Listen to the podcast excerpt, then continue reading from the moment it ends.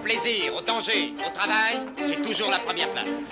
La bébelle époque. Jean-Paul Belmondo en 9 épisodes par Laurent Delmas. J'ai toujours voulu savoir ce que c'était exactement que le cinéma. Qu'est-ce que vous faites ici? C'est que vous détestez Perry. J'ai pas dit que je détestais, j'ai dit que j'avais beaucoup d'ennemis. Je suis pas spécialement beau, mais je suis un grand boxeur. Depuis cette manie des portraits robots, je suis obligé de changer de tête tous les jours. Ici Bob Sinclair, j'écoute. Pourquoi vous avez fait tout ça Parce que j'avais envie de le faire. France Inter, RTS la première. RFI, RTBF la première. Radio-Canada. L'essentiel, c'est que la vertu triomphe. la bébelle époque. Je trouve que le métier d'acteur, c'est très joli. Et si on joue son personnage à soi tout le temps, c'est c'est plus drôle. Ce qui est bien, c'est d'être justement un matin, je sais pas, un, un boucher, le lendemain, être un directeur d'usine. euh. Et le danger du cinéma, c'est ça, c'est que les producteurs ont tendance à vouloir vous enfermer dans un film quand on a du succès. euh, dans un genre, on veut toujours que vous refassiez celui-là. C'est pour ça que je lutte un peu contre ça et je vais en revenir à d'autres rôles. Et on a toujours tendance à dire un acteur fait du Belmondo ou du Gabin, je ne sais pas, mais il faut essayer de ne pas le faire, justement. Mon ambition, c'est pas de devenir Belmondo jouant du Belmondo, ça m'amuse pas du tout. La bébelle époque. Jean-Paul Belmondo d'à bout de souffle à l'As des As par Laurent Delmas. Vous m'avez pas tout dit, Delmas. C'est en juillet 1950 que le jeune apprenti acteur Jean-Paul Belmondo, tout juste âgé de 17 ans, apparaît pour la première fois en public. Même pas sur une scène de théâtre, mais au cours d'une tournée dans les hôpitaux parisiens. Étriqué dans le costume du prince charmant de La Belle au Bois dormant d'après Charles Perrault, il est toutefois convaincu d'être ici à sa place, auprès des autres comédiens et face au public. Premier rôle et premier costume. D'une certaine façon, on peut dire que Belmondo ne quittera plus jamais l'habit de scène, tant il semble apprécier ses transformations vestimentaires. À chaque rôle, sa caractérisation, c'est la règle du jeu. Mais Belmondo y ajoute manifestement un plaisir de petit garçon, toujours prêt à se déguiser, qu'il s'agisse d'incarner le brigand cartouche, un prêtre, un voleur de la belle époque, l'escroc Stavisky, un soldat de la débâcle ou un baroudeur en blouson de cuir.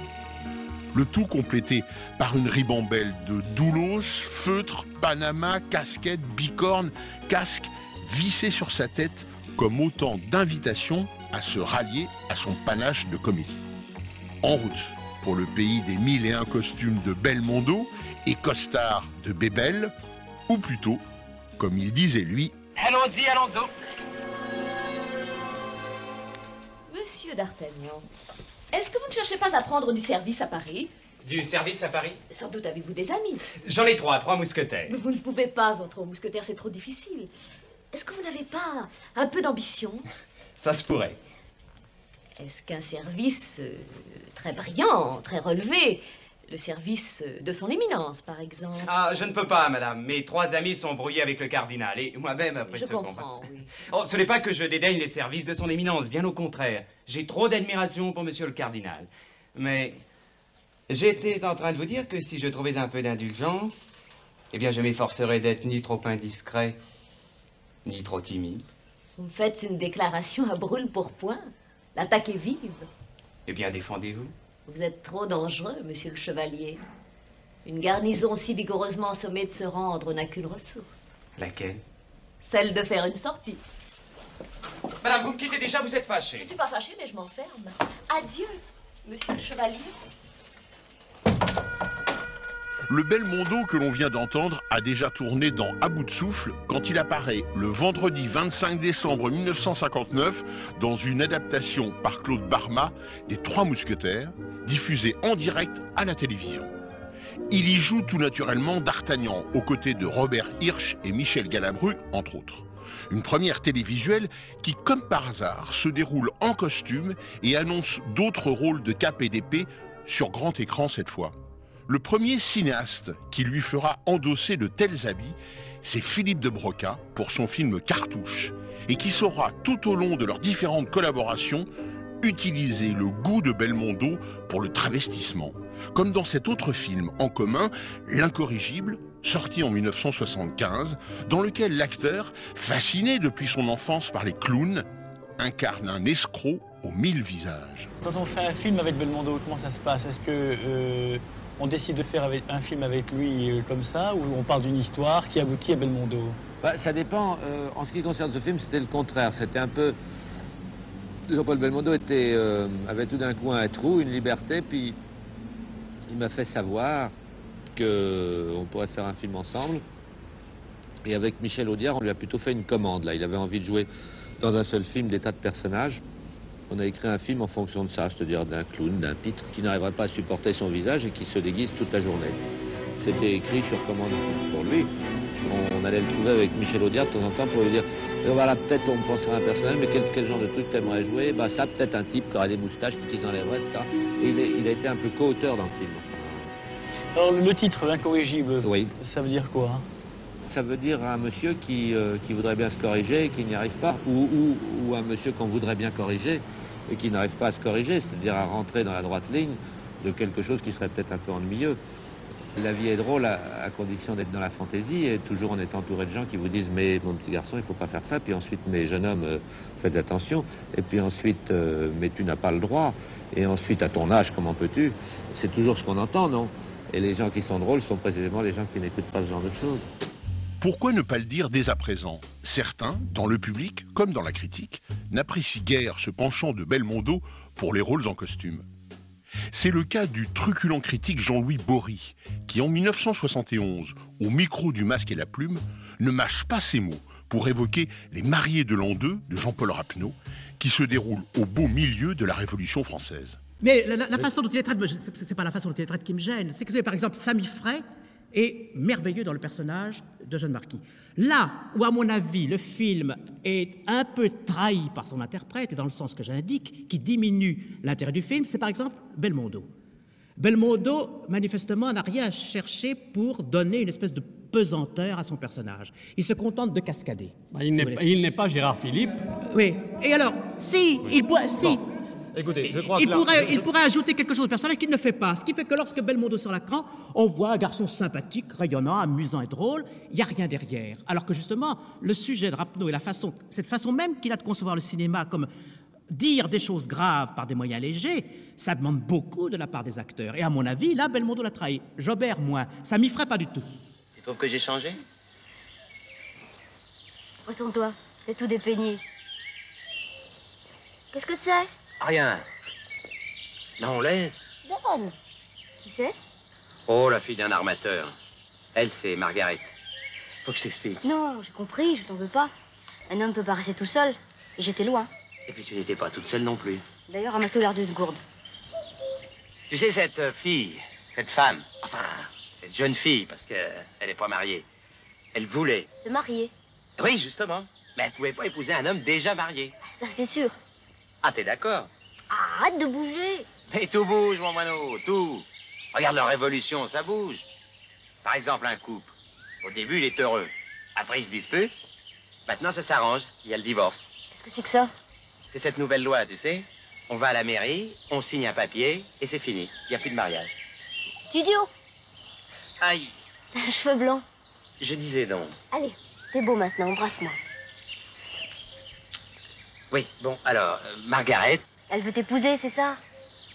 Eh ben oui, exactement, t'as deviné. alors du coup, j'avais pensé que toi et moi, on aurait pu... Enfin bref, on pourrait divorcer. C'est pour ça que t'es revenu? Oui. Et c'est maintenant que tu le dis? Quand voulais-tu? Parce que cette nuit, pas question de divorce. Tu penses à autre chose. Oui. Ah, ne me touche pas, tu me dégoûtes mais décidément, les cinéastes, eux, sont au diapason de l'acteur et ils adhèrent sans réserve à son goût de la transformation. Au-delà même parfois de ce que l'acteur envisage. Faire le clown, d'accord. Mais revêtir la soutane, c'est autre chose. Une vraie soutane, hein, longue et noire, avec ses rituels 33 boutons en hommage à l'âge de la mort du Christ. Alors quand en 1960, Jean-Pierre Melville propose à Belmondo le rôle principal de Léon Morin prêtre, il lui faut user de toute sa persuasion. Pas facile de convaincre la nouvelle icône de la séduction cinématographique, tendance à bout de souffle, de jouer ce curé capable de faire vaciller la foi communiste d'une jeune veuve de guerre dans la France occupée. Mais au fond, à quoi succombe-t-elle? Au charme indéniable de l'abbé Morin Belmondo ou à l'état de grâce qu'il suscite. Peu importe, puisque ce qui nous occupe ici, c'est bel et bien la question du costume, vu par Melville, puis par son acteur. J'ai choisi Jean-Paul Belmondo avant qu'il soit une vedette consacrée. À l'époque, il était en train de tourner à bout de souffle. Et la première fois que j'ai rencontré Jean-Paul Belmondo, c'était à l'aérodrome d'Orly. Nous sommes croisés dans un escalier, nous sommes serrés la main. Et je me suis dit, tiens, il a la gueule qu'il faudrait pour faire Léon Morin. Je ne savais pas encore du tout quel genre de comédien de cinéma c'était. Je dois dire qu'une fois que À bout souffle est sorti, on savait tous à quoi s'en tenir sur la valeur artistique du professionnel de Jean-Paul. Il y avait très longtemps que j'avais envie de tourner Léon Morin, plus de huit ans. Et tous les ans, Béatrix Beck, l'auteur, me téléphonait en disant Vous n'avez toujours pas trouvé les comédiens que vous voulez Je disais non. Et coup sur coup, j'ai eu envie euh, de prendre euh, Emmanuel Riva pour faire le rôle de Barney. Puis, quand j'ai connu Jean-Paul, euh, la question ne se posait même pas. C'était Jean-Paul Belmondo qu'il fallait prendre pour faire Léon Morin et personne d'autre. Pourquoi il n'existe pas en France? Pas l'étranger peut-être même D'autres acteurs que Belmondo aux États-Unis, incontestablement, si. Je crois que Jean-Paul, tu ne m'en veux pas si je dis qu'il y a aux États-Unis des comédiens remarquables et, de ta valeur. Je dois dire qu'en France, il est très difficile de trouver un homme entre 25 euh, et 30 ans qui soit à la fois totalement viril, qui puisse jouer le petit métallo euh, de chez Renault, le prêtre intellectuel même montagnard, d'origine paysanne, de Léon Morin, Parlons de Léon Morin, prêtre. Ce personnage, effectivement, je pense que la majorité des gens ne vous voient pas dans le rôle d'un prêtre. vous non plus, peut-être. Non, au départ, je veux dire que justement, quand Jean-Pierre Melville est venu à Rome me proposer euh, Léon Morin prêtre, j'étais un peu affolé à l'idée de mettre une soutane et de représenter un prêtre, parce que vraiment, je ne me voyais pas là-dedans. Puis Jean-Pierre m'a donné des arguments qui m'ont convaincu et je ne regrette pas du tout de l'avoir fait, au contraire, j'en suis enchanté. Avez-vous la sensation d'avoir appris quelque chose en jouant ce rôle très différent de ceux dans lesquels on vous voit habituellement? Oui, je crois que justement c'est dans des rôles comme ça qu'on peut progresser en tant qu'acteur, en jouant un rôle qui n'était pas a priori au départ, enfin, je veux dire dans ma nature. Et vraiment j'ai appris là et j'ai trouvé des choses que je ne savais pas qui étaient en moi. Ça a l'air un peu prétentieux de dire ça. Non, mais au contraire, et cela vous a fait plaisir. et ça m'a fait très plaisir, je comprends. Ça m'a ouvert une voie, je crois.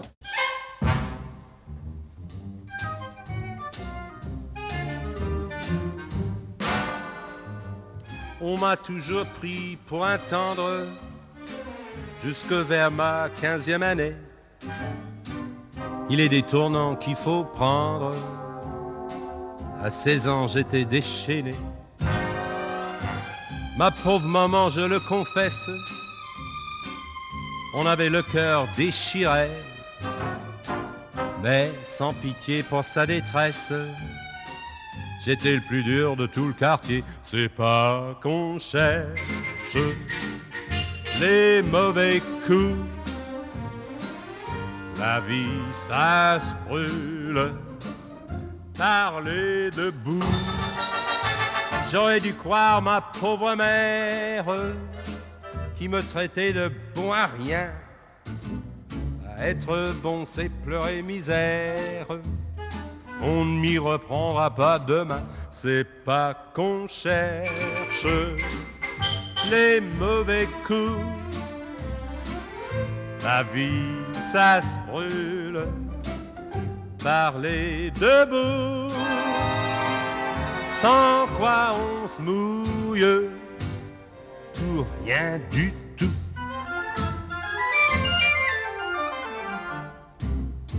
lui aussi aimait la castagne et la cascade. C'était Eddie Constantine et sa chanson Les mauvais coups.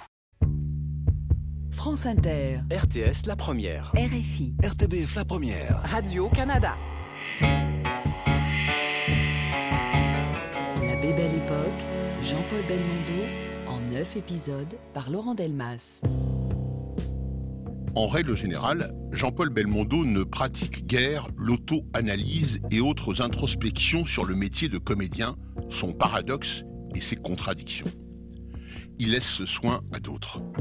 Lui, ce qu'il aime, c'est le jeu du chat et de la souris avec le spectateur, condition sine qua non du spectacle et, le cas échéant, du suspense. D'où par exemple cette incroyable docilité dont il fit sans cesse preuve avec les multiples cinéastes qui l'ont dirigé, et quelle que soit leur méthode de travail. Les confidences sont donc rares. On apprécie d'autant plus, et à sa juste mesure, le regard que Belmondo porte en 1965 sur les personnages aux multiples facettes qu'il incarne et sur cette fameuse identification du côté des spectateurs. C'est pas, contrairement à ce qu'on peut croire, la vie de Pierrot le Fou. Le fameux Pierre Loutrel, ça n'a rien à voir. Le côté non conformiste du personnage doit vous plaire Ah oui Parce que vous, vous êtes un peu comme cela, sans être pour autant un gangster. Non, je vais pas jusque-là. Pourtant, lorsque l'on interprète un rôle, on prétend qu'il y a une nécessité d'identification, au moins partielle, de l'individu au personnage qu'il interprète. Ah non, mais ça, je crois pas. Ça, je crois que c'est des légendes, ça. Parce que, par exemple, moi, j'ai joué Léon Morin, prêtre. puis je peux très bien jouer un gangster. Et puis, demain, si je joue un drogué ou un fédéral, je crois pas que j'irai jusqu'à ce point-là pour être bien dans le rôle. Il faut de l'imagination, c'est mieux. Vous n'avez rien d'ecclésiastique, c'est le moins que l'on puisse dire. Non, je portais pas spécialement la soutane, mais faut les observer. Je crois que c'est un peu ça le métier d'acteur, c'est d'observer les gens et après d'arriver à faire ce qu'ils font. Mais je crois que justement, il y a eu un. Enfin, il y a certains acteurs, peut-être qu'ils le font, mais toute une légende où il faut vivre ce rôle jusqu'à devenir ça. Et des fois, on lit, j'ai joué un fou et j'ai fini le film, j'étais fou. Euh, ça, c'est. Enfin, pour moi, c'est pas du tout mon style. Pour avoir fait endosser à Jean Dujardin le costume d'OSS 117 notamment, le cinéaste Michel Azanavicius sait de quoi il parle quand il évoque le goût de Belmondo pour les costumes. Une fois encore, c'est un retour à l'enfance, un penchant pour le Il était une fois des contes de fées et le On dirait que tu serais des cours de récréation. Un retour aux sources également pour tout acteur qui se respecte vers la commedia dell'arte et son arlequin chamarré. J'imagine extrêmement bien euh, Belmondo avec une carriole sillonnant les, routes de France et s'arrêtant dans des tavernes et ayant des, aventures avec des soubrettes. Euh, ça semble correspondre à son personnage. Il y a un côté euh, bonhomme, joyeux. C'est joueur hein, de se travestir, de se, de se déguiser, de mettre des, quand il joue à la tardée, dans le magnifique et tout ça, le, faire des grimaces, faire des trucs. Euh, euh, ouais, il aime ça. il, joue, quoi. Après, c'est quelqu'un qui a quand même une grande aisance dans le jeu. Et, euh, on sent qu'il va un peu dans, Il aime aller dans. Comment dire Au plus loin dans le jeu. Encore une fois, c'est pas dans le réalisme quotidien que Belmondo exprime tout son talent au mieux. Quand en 1985, Alexandre Arcadi propose à Belmondo d'incarner le rôle principal de son nouveau film, Hold Up, il sait déjà combien l'acteur est sensible à l'univers du cirque et des clowns qu'il côtoie depuis l'enfance. Il passera donc la majeure partie du film dans les habits d'un clown, avec petits chapeaux ridicules et fleurs arroseuses à la boutonnière, dans la plus pure tradition de ce personnage au grotesque assumé et revendiqué. Et comme par hasard, il s'appelle Grimm, comme les frères, auteurs des contes pour enfants, mais aussi comme la troisième personne du verbe se grimer. En clown, en l'occurrence, puisque c'est sous cet habit que Belmondo dévalise avec panache une importante banque canadienne à Montréal. Coécrit par le cinéaste, Daniel Saint-Amond et Francis Weber, d'après le roman La saga des Loques-Du de Jack Cronley, le scénario utilise en permanence la personnalité du clown et sa parfaite incongruité dans le contexte a priori dramatique d'une prise d'otage et d'un hold-up. Mais avec Belmondo, c'est toujours le clown qui a le dernier mot.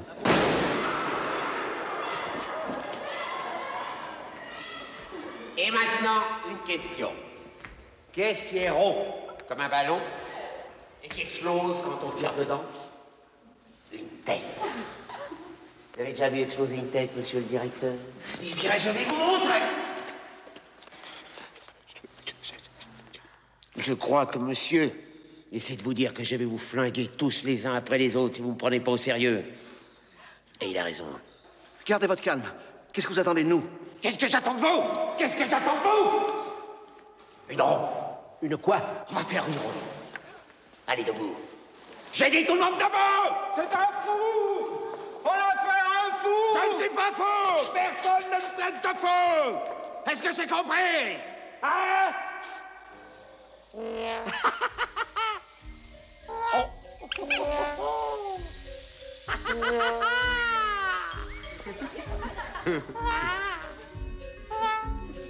Je suis fou, moi Ta moustache. Répondez, je suis fou Non, non, non, non. Ah, j'aime mieux ça.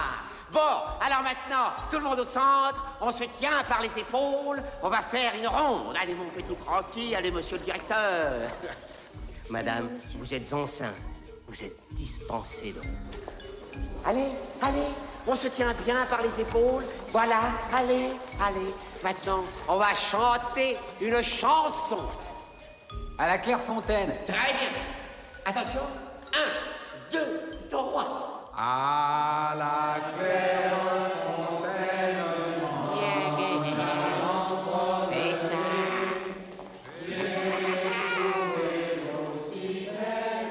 Ancien patron de la Cinémathèque française et actuel directeur d'Unifrance, Serge Toubiana confirme et prolonge la vision d'un Belmondo en chef d'une fête permanente, menant de film en film une sorte de sarabande destinée à mettre les spectateurs en joie. J'ai jamais vu Belmondo au théâtre.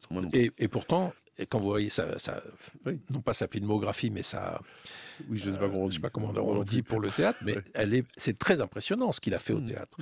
Et donc là, au il théâtre, vient de là, hein, d'ailleurs. Il vient de là, bien Il sûr. de- Il s'en donne à cœur joie. Il a joué ça. Cyrano, il a, il a, il a, il a joué le répertoire, etc. Donc oui, moi je pense qu'il y a, il y a cette idée de, chez lui, de que tout est une fête, quoi. Le- le- jouer, c'est une fête, quoi. Et il faut que tout ça entre euh, comme une sarabande, quoi. Il y a, et il, en est l'animateur, le, le guignolo, le, je sais pas comment appeler ça, mais je pense que plus on s'amuse, mieux c'est pour le, le film ou, la pièce dans laquelle il est, il, il- il est euh, euh, embarqué. Quoi. Non, je crois qu'il y a quelque chose de très joyeux dans sa façon de concevoir le. Alors que chez Delon, c'est plus sombre. C'est plus sombre, quoi. Il- et que que Melville a parfaitement compris dans le Samouraï. Il a, J'aime bien cette anecdote, c'est que quand, quand Melville est venu apporter le scénario du Samouraï à Delon, Delon l'a lu devant lui et il a vu qu'il ne parlait pas pendant les 20 premières minutes, ou d'ailleurs il parle pas beaucoup dans Pas le beaucoup film. de toute façon. Et c'est ça qu'il a, qu'il a dit je fais. Il a dit à, à Melville je fais le film parce que je, je trouve ça génial. Quoi. Ça prouve à quel point euh, ces acteurs, ces grands acteurs, connaissent le cinéma, l'aiment, euh, savent là où ils peuvent trouver leur place et, et apporter, inventer, innover, euh, enrichir. L'un en faisant, comme vous disiez, euh, en en faisant trop, des tonnes, et l'autre en en faisant le moins, quoi, de- en se Ouais. rétractant. Quoi. Sachant que la caméra de Melville ou celle de, de, de tous les autres cinéastes, les grands cinéastes qui ont filmé si bien Belmondo, euh, fera son, le, le travail de, de- voilà de- de- d'enregistrer cette façon d'être là dans le plan. Quoi. Je sors avec un otage, je veux parlementer. Ok, Claude, on va parler. Ne te fais pas de bêtises, d'accord? Tiens, regarde. Ta moustache. Allez. Tu peux sortir. On est. Je peux pas respirer, avec cette cochonnerie.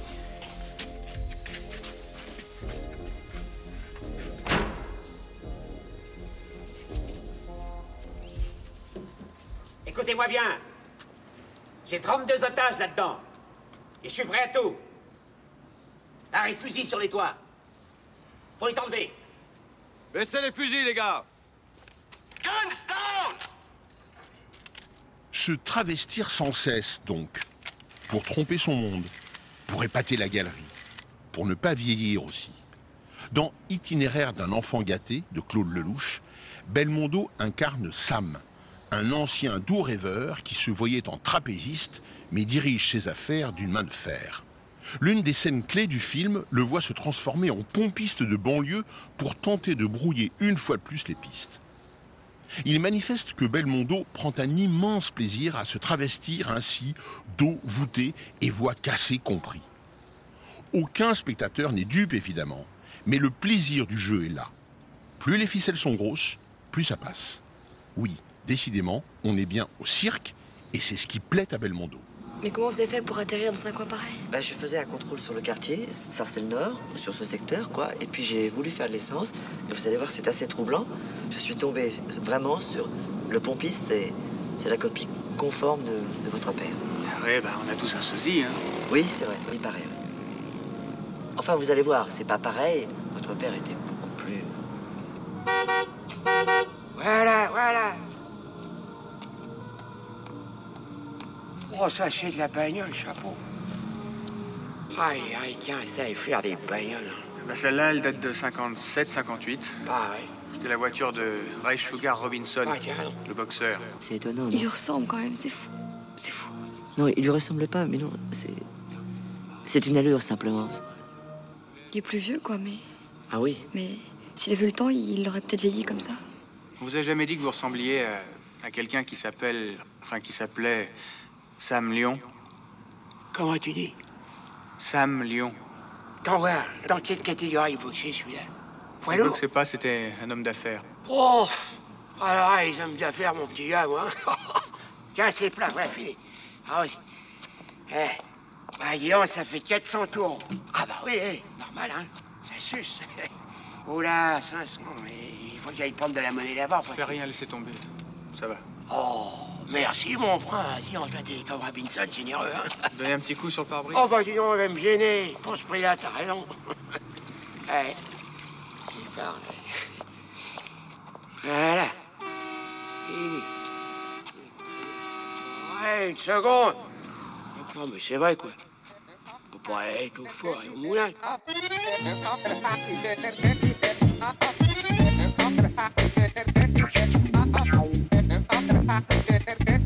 Cédric Clapiche, avec son film Peut-être, sorti en 1999, est l'un des derniers cinéastes à avoir fait tourner Jean-Paul Belmondo.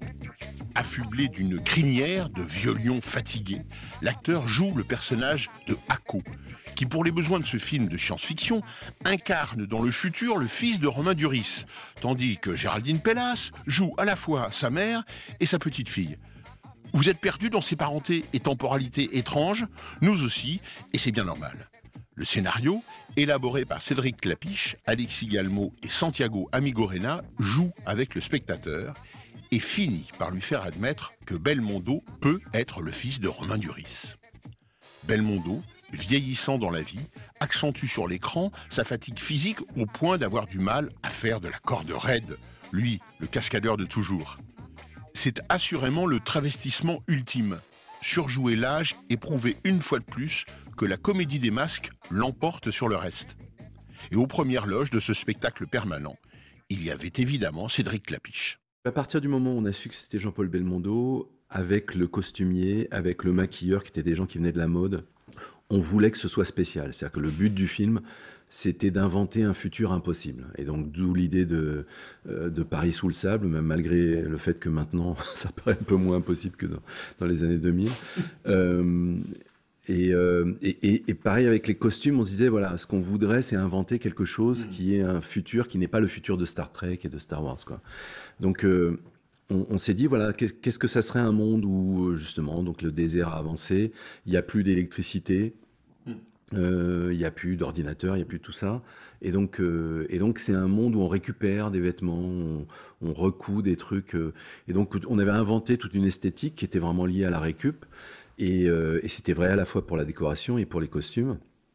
Et du coup, euh, Belmondo, il s'était prêté à ça. Il y, a, un côté où, je me rappelle que le costume était lié à, à des costumes réels d'Afghans. Euh, C'était un peu inspiré par, par des gens d'Afghanistan.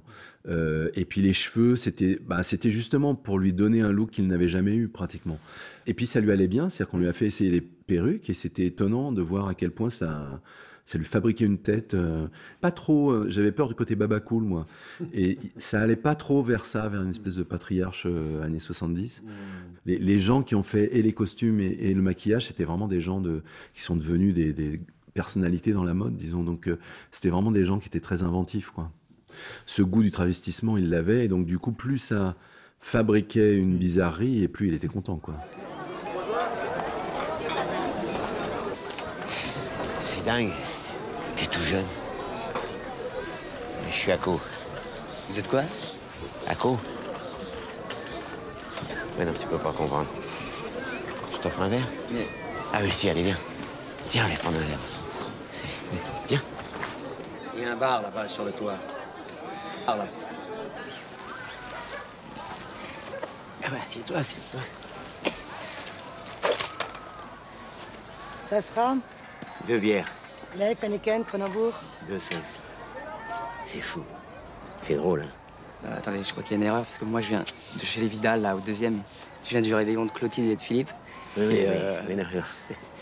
Ah non, le, le plastique. Non, non, non. Attendez, monsieur. Les choses dans l'ordre. Monsieur, non, non, mais- D'abord, les photos. Regarde. C'est là. C'est qui? Bah, c'est toi. Là, c'est Lucie. Elle avait une vingtaine d'années, là, non? Hein? T'as vu, là?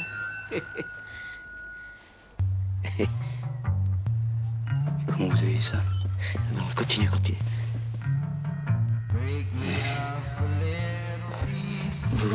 Oui J'ai ton fils. Oui, attends, il y en a une, tu vois, tu vois absolument. Oh merde, papa. Il y a plein de gens où euh, on leur dit de faire ça et puis euh, il faut vraiment avoir un- une carrière, disons, euh, parce que sinon, devant un jeune réalisateur, en tout cas, on se plie pas à ses demandes. Cédric Clapiche, réalisateur. Là, il y avait vraiment quelque chose qui faisait que moi, d'une part, j'étais pas très vieux et quand je lui demandais des choses, il les faisait, quoi. Et, et ce qui était fou, parce que j'avais dit cette phrase à l'époque, j'avais dit c'est un des rares acteurs qui fait ce qu'on lui demande. Et euh, parce qu'en général, avec plein d'acteurs, on discute. euh, je me rappelle, je crois que j'avais déjà travaillé avec Lucchini, j'avais déjà travaillé avec euh, plus tard, en tout cas, j'ai travaillé avec Juliette Binoche. Il faut beaucoup parler, beaucoup parlementer, obtenir des trucs. Et, et d'ailleurs, enfin, moi, j'adore ça parce que c'est justement le résultat de ce de cet euh, échange qui, qui fait qu'on va loin dans la. Là, euh, Jean-Paul, ce qui était génial, c'est qu'il ne proposait rien. C'est-à-dire qu'il ne faisait que attendre ce que je lui demandais et il voulait aller, uniquement à l'endroit où moi je voulais l'amener. Et avec absolument aucune réticence et aucun a priori. C'est-à-dire que si je lui demande un truc super étrange qu'il n'a jamais fait, il y va et puis après il me dit bah alors ça je l'avais jamais fait mais il, il me le dira jamais avant Euh, et euh, là notamment la première scène qu'il joue avec Romain Duris où il se prend une baffe de Romain Duris euh, il lui a dit après coup, euh, jamais un jeune homme m'a mis une baffe dans un film. Et donc, il il a eu le tact de le dire à Romain Duris après coup, parce que Romain était terrorisé de le faire. Et, euh, et donc, voilà, c'était quelqu'un qui était prêt à tout, quoi. Quand je dis prêt à tout, c'est que vraiment au niveau des dialogues, là, plus c'est étrange et, et même moins il comprend, plus ça l'amuse, quoi. C'est-à-dire que ça va assez loin dans, dans la tentative, quoi. Et euh, en plus, c'était vraiment, peut-être, c'est un film assez marquant, parce que c'est un des premiers films en France avec des effets digitaux. Et donc, le fait de mélanger Paris avec des dunes de sable, le fait de faire disparaître euh, Belmondo euh, au fur et à mesure, euh, c'était des choses. Là, c'est la première fois qu'il tourne sur des fonds verts. Donc, nous, on découvrait ces techniques-là, et lui encore plus, parce qu'il savait même pas à quoi ça servait. Et donc, quand moi je lui dis, on est devant un énorme fond vert, et que je lui dis, là, il y a des immeubles euh, de chaque côté, alors qu'on est dans le désert, il me dit, ok. Mais c'est vrai qu'il faut y croire. C'est-à-dire que quand on ne sait pas que cette technique existe et que ça va rendre réellement bien, quoi, quand il lève la tête et que lui il voit un bout de studio et que moi je lui dis c'est le toit d'un immeuble, voilà, c'est- il faut jouer avec ça. Donc ça, il, s'y prête complètement. Quand en 1987, Belmondo renoue avec le théâtre, il renforce l'idée qu'il est avant tout de ce côté-là du spectacle. Avant le cinéma, il y avait eu les planches, comme un retour aux sources, à celle du prince charmant de la tournée dans les hôpitaux parisiens, souvenez-vous. Ce sera donc pour jouer Keane d'Alexandre Dumas dans l'adaptation de Jean-Paul Sartre et une mise en scène de Robert Hossein. Soit une pièce sur un acteur qui ne parvient pas à être naturel et ne peut s'empêcher de jouer un rôle. Écrit à l'origine par Sartre, pour Pierre Brasseur, le rôle va également comme un gant à Belmondo, comme il s'en expliquait au micro de Radio-Canada en 2000. Quand j'ai joué Keane, vous savez, au théâtre, on Mhm. m'a rentré au théâtre après 28 ans, tout le monde m'a dit que c'était pas pour moi, que j'avais tort de jouer ça, que c'était une folie.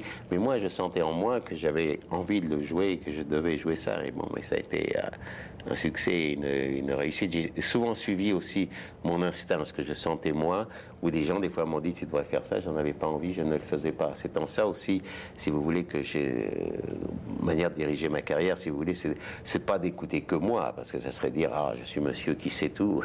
Mais l'instinct est une autre chose. hein, que de, de- on sent, vous lisez une pièce et vous dites ah ce rôle j'ai envie de le vivre. Et même si on vous dit euh, c'est pas pour vous, euh, vous y allez quand même. Et dans plusieurs répliques euh, dans Keane, on a l'impression effectivement que c'est fait pour vous, que ça vous parle. Oui, mais c'est ça, vous avez raison. Quand- j'ai, fait Keane, justement, j'ai lu euh, cette pièce, et c'est, drôle, vous savez, je l'ai lu ici à Montréal. Euh, je, l'ai, lu ici, et je me suis dit, il faut que je joue ça, parce qu'il y avait des répliques qui me, que j'ai l'impression, comme vous dites, alors Dieu sait si n'avaient pas été écrites pour moi, mais je me disais, c'est, moi, il faut que je joue, joue ça. Et quand je suis rentré à Paris, et que j'ai dit que j'allais jouer ça, je- les directeurs de théâtre me disaient non, on me proposait d'autres pièces, et ça, et je dis non, je, je veux jouer ça, je le sens. euh, C'est- en ça que je, voulais- je voulais dire, c'est l'instinct, c'est de sentir que ça vous, ça vous touche tout de suite, et c'est pas du tout monsieur, je sais tout. France Inter, RTS La Première. RFI, RTBF La Première. Radio-Canada. La Bébelle Époque, par Laurent Delmas. Le personnage de Keane, s'écartant de la comédie chère à Belmondo, montre que ce goût pour le travestissement a pu toucher d'autres genres, d'autres registres. Certes, les voyous et les escrocs incarnés par Belmondo sont souvent des personnages hauts en couleur, qui parlent le audiard et roulent en voiture de sport dans d'improbables costumes criards. Mais il eut aussi d'autres rôles, d'autres voyous de haut vol, mais plus sombres, plus mélancoliques, sous le vernis flamboyant de la carambole et de la cambriole. Au premier rang d'entre eux, peut-être, on trouve Alexandre Stavisky, alias Monsieur Alexandre, alias Jean-Paul Belmondo, donc, dans le rôle de cet escroc de génie qui exista bel et bien dans la France des années 30. Écrit par Georges Champrin, le scénario de Stavisky, réalisé en 1974 par Alain Resnais, développe les multiples facettes d'une fripouille sympathique. Belmondo, ici, ne surjoue plus. La séduction opère, mais débarrassée de toute intention comique ou anecdotique. À la sortie du film, Alain Resnais s'en expliquait. Euh, je n'ai pas personnellement connu Stavisky, mais je pense qu'il était tout de même très différent. Oui, moi je le pense aussi. Euh, mais alors là, on va un petit peu aborder la notion du film historique et du film dossier. Euh, comme je ne crois pas beaucoup, enfin, ou en tout cas comme je ne suis pas satisfait par euh, les pièces de théâtre, notamment, euh, qui reprennent simplement le texte d'un procès, par exemple, et qui le mettent dans la bouche des comédiens, euh, et que je le suis beaucoup plus par les films de Sacha Guitry, par exemple, où perpétuellement, en effet, quand on nous montre Fernand Gravet dans Molière, on ne sait pas de nous faire croire qu'il est Molière. On sait très bien que c'est Fernand Gravet C'est une interprétation de Molière, bien sûr. Voilà, et on est bon, on sait que ça va être un petit peu dans le goût de euh, de l'autre. Il est vrai que je me suis peut-être un peu inspiré, en effet, de la technique Guitry là. Euh, C'est-à-dire qu'il n'est pas question de faire croire au public que vous êtes devant autre chose que devant un film. Euh, donc Belmondo, ne ressemblant pas à Stavisky physiquement, allait peut-être même dans le sens de, ce que je cherchais, c'est-à-dire une forme d'anti-illusionnisme. Euh, le problème pour moi, c'était de trouver l'équivalent de ce qui avait l'air d'être le charme et le magnétisme de Stavisky. Eh bien, je reconnais qu'après avoir compulsé très soigneusement euh, toutes les listes de comédiens que j'avais sous la main, y compris des comédiens très peu connus, ça n'a pas joué du tout à l'origine en tout cas, il s'est trouvé que euh, Belmondo me paraissait avoir le total le plus élevé quant au mouvement, au charme que je pouvais imaginer à un personnage imitant l'idée qu'on peut avoir de Stavisky. Voilà, c'est là le. Donc Oui, en effet, il n'y a pas d'identification, il y a toujours l'idée de. Et il je- a indéniablement ce, cette- ce côté fascinateur sur le Voilà, public. c'est ça. Ça, c'est Belmondo, une là, il n'y chose, a pas de doute. Magnifique Ce qu'on acteur appelle et- parfois au théâtre la présence. Enfin, Voilà. il a un Mhm. pouvoir Il a- de fascination sur le public. Ça- Il ne me semble pas tout à fait que ça soit la fascination euh, staviskienne, si on peut dire. non, mais euh, c'est c'est une c'est le- l'acteur qui a le plus de fascination actuellement en France. Vous savez ce que disait mon père? J'imagine. Faut pas te faire remarquer, Sacha. Ne sois pas le premier de la classe, tu ferais des jaloux. Sois pas le dernier non plus, on te méprisera. Une honnête moyenne. Fais-toi oublier, Sacha. Mais voilà, on ne nous oublie pas. Vous venez d'où? De Russie. J'aimerais tellement que vous soyez heureuse.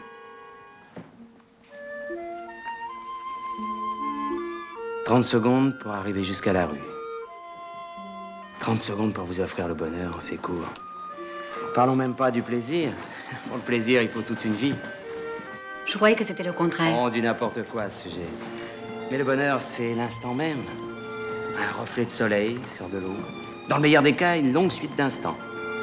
Le plaisir, par contre, demande de la réflexion. Faut du temps, des loisirs, de l'invention. C'est une affaire de riche, ce plaisir. Vous êtes quoi ici? Tout. Tout est à moi, c'est mon empire. Je peux vous offrir Paris. Merci, je n'y tiens pas. J'aime bien le bonheur. Avant cet escroc mondain, il eut, il est vrai, un autre rôle en costume d'époque. En 1967, Louis Malle réalise Le Voleur, et Belmondo en incarne le personnage principal, Georges Randall, délinquant rebelle, sombre et mélancolique. Écrit par le cinéaste avec Jean-Claude Carrière, le film est l'adaptation du roman de Georges Darien et se déroule en 1890.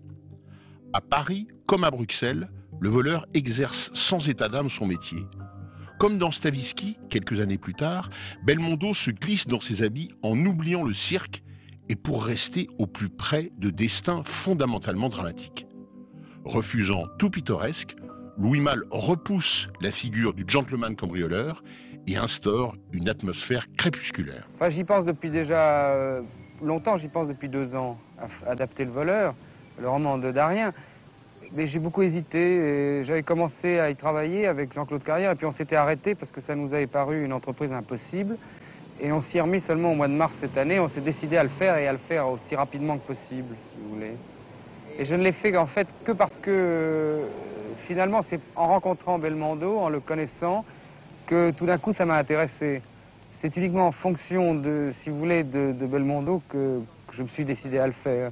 Sinon, je ne l'aurais pas fait avec... Belmondo, c'est le parfait voleur J'en sais rien. Seulement, pour moi, il correspond à, l'idée que je me fais du voleur. Et, d'un autre côté, il faut décaler le personnage de Belmondo, ce qui joue habituellement, pour qu'il devienne le voleur. Et c'est très, très intéressant. Il y a, pour moi, ça enrichit le personnage du voleur, en lui enlevant tout le côté Arsène Lupin qu'il aurait pu avoir facilement. Et, s'il avait le moindre côté Arsène Lupin, ce film, euh, pour moi, il serait complètement raté.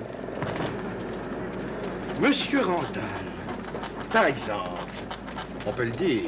Seules les montagnes ne se rencontrent pas. Permettez. Je vous en prie.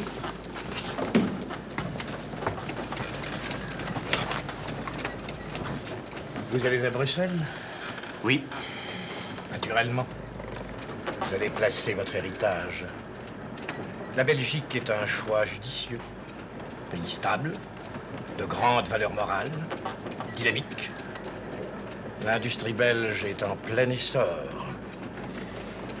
Excusez si j'interviens dans la brute, mais j'entends votre colloque et j'ai cru deviner que monsieur... Dumoulin. Fernand Dumoulin. Enchanté. Vanderbusch. Émile. Industriel. Je suis belge. Euh, vous cherchez si j'ai bonne oreille à faire un bon petit placement en Belgique Moi Savez-vous que l'industrie chimique est une valeur sûre? Je parle en connaissance de cause. Ma fabrique est dans la teinture. Oui, oui, je, je fais les colorants. Ça a été une des plus grosses du pays, vous savez.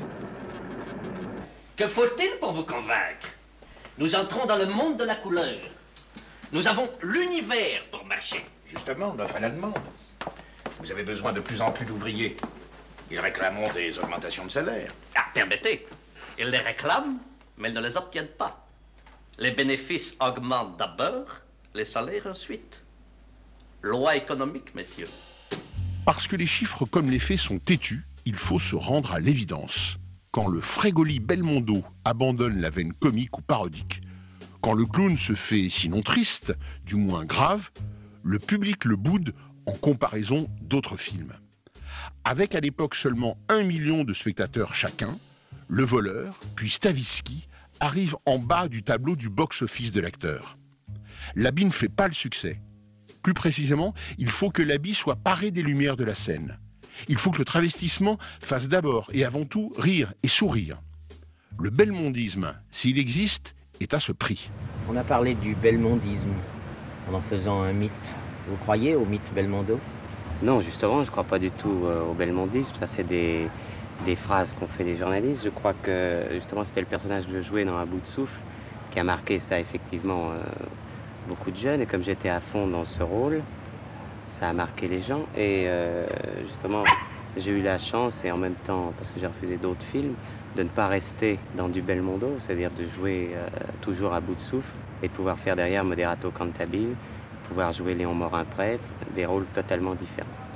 Bout de souffle à Léon Morin prêtre, il y a un chemin parcouru.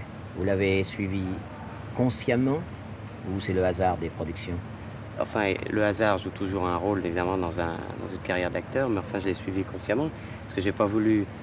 euh, justement, j'ai refusé d'être un mythe, c'est-à-dire un personnage, par exemple, comme un bout de souffle, uniquement, et j'aurais pu, je crois, faire ça un bout de temps, et certainement gagner de l'argent avec ça, mais euh, j'avais envie d'être acteur et comédien, donc j'ai cherché des rôles euh, totalement à l'opposé de celui-là.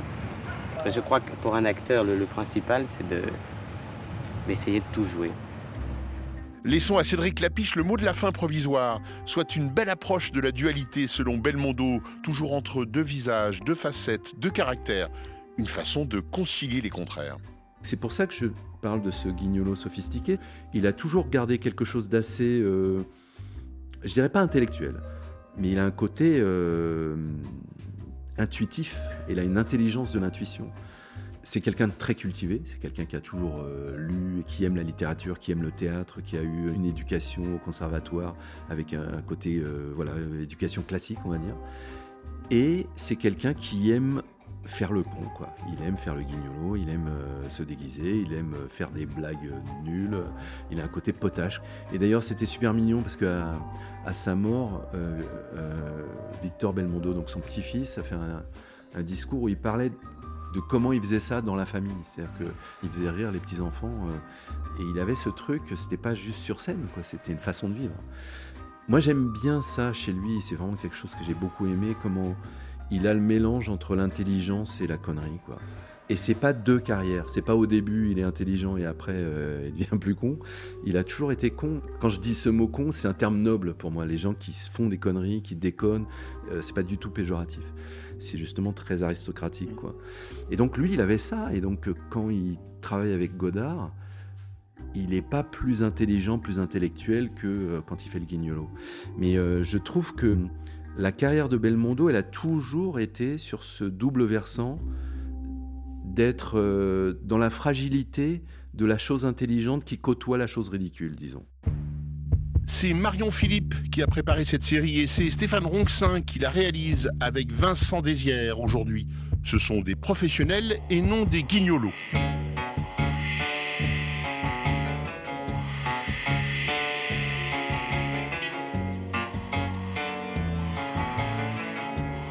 Prochain épisode, Bébel et elle.